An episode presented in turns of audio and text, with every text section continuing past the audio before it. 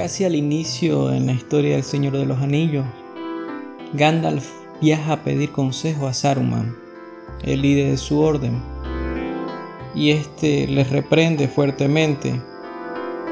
El mago no había detectado el anillo único en ninguna de sus múltiples visitas a los hobbits. Está claro que tu amor por la hierba de los medianos ha entorpecido tu juicio, le señala Saruman con desprecio.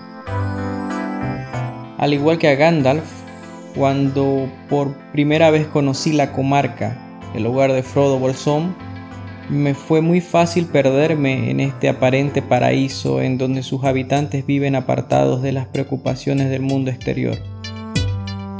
Me daban ganas de quedarme, la vida en la comarca me pareció una vida sencilla y feliz, pero al igual que Gandalf se me escapaba algo, porque lo que también es, y no se advierte a simple vista, es que el hogar de Frodo es una prisión.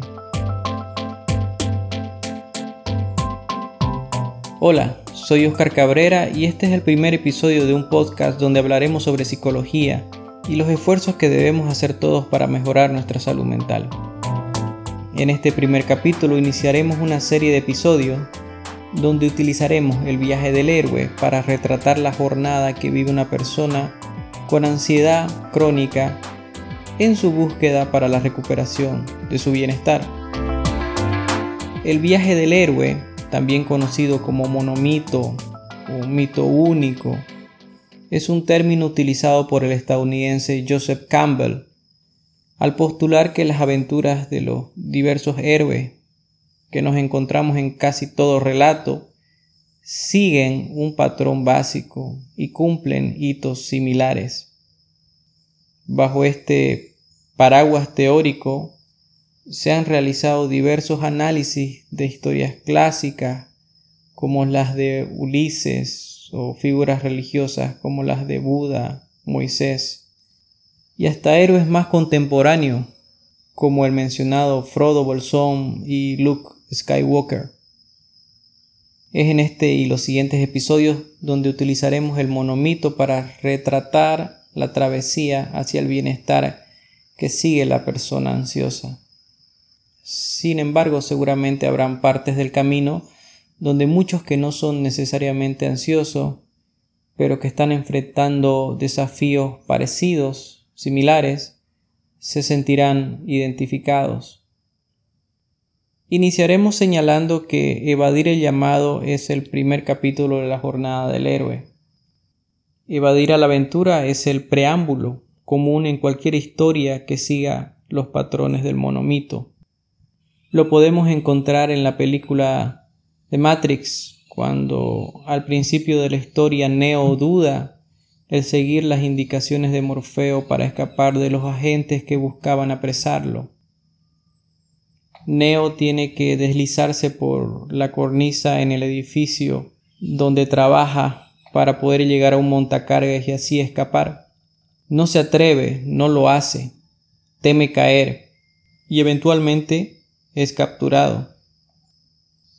Los motivos por los que el héroe duda en iniciar su aventura es la razón por la que el monomito ejemplifica el viaje de recuperación del ansioso. El primer escollo, el miedo, es el dragón que se enfrenta la persona cuando se viste de guerrero. Miedo a dejar atrás lo conocido, lo seguro.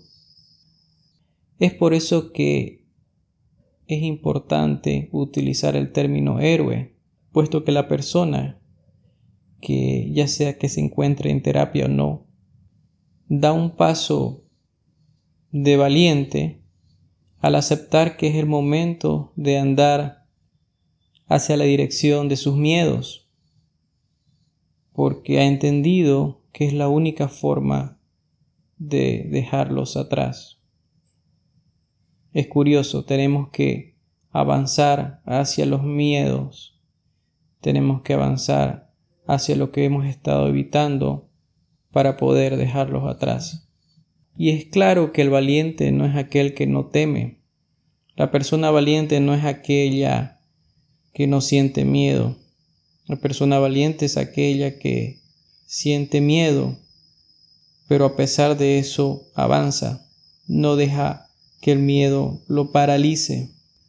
Es aquella persona que logra salir de los muros autoimpuestos.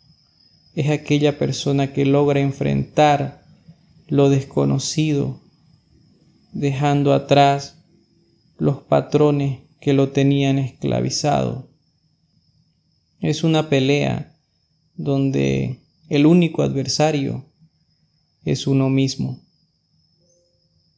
Dijimos que la comarca es una cárcel disfrazada y es que el punto de inicio de este viaje siempre es una prisión. Una prisión con muros levantados por nuestras propias manos. Ladrillo a ladrillo hemos creado un lugar seguro donde el mundo exterior no nos provoque sensaciones incómodas y donde no seamos desafiados por experiencias que activen nuestra ansiedad. No queremos pinchar la burbuja en que vivimos. El problema es que estas experiencias que hemos estado evitando porque son incómodas es el camino que debemos transitar para ser personas diferentes, para ser personas más fuertes. Tenemos que darnos cuenta de que cada vez que evitamos una situación que nos produce miedo, que nos produce incomodidad, que nos produce ansiedad, nuestro mundo se achica y perdemos la capacidad de descubrir nuestras propias potencialidades.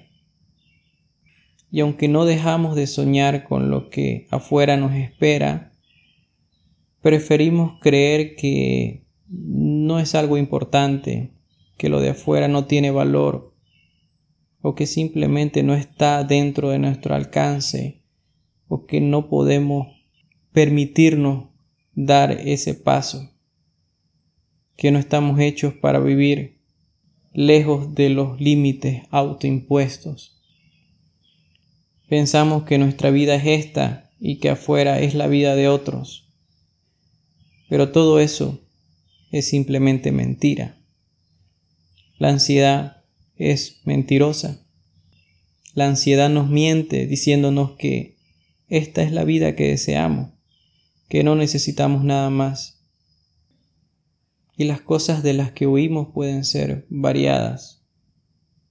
Ya sea la persona que sufre un trastorno de agorafobia donde los muros pueden ser físicos y reales, son los muros de su casa, y el mundo exterior es el que lo atemoriza, el que les produce ataques de pánico.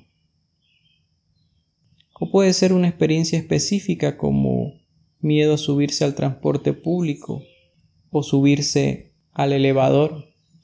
O puede ser el caso de la persona que sufre ansiedad social, que limita su vida lejos de experiencia donde tenga que vivir un intercambio social, lejos de reuniones con personas porque se siente incómodo con la idea de que los demás lo están examinando y lo están valorando negativamente.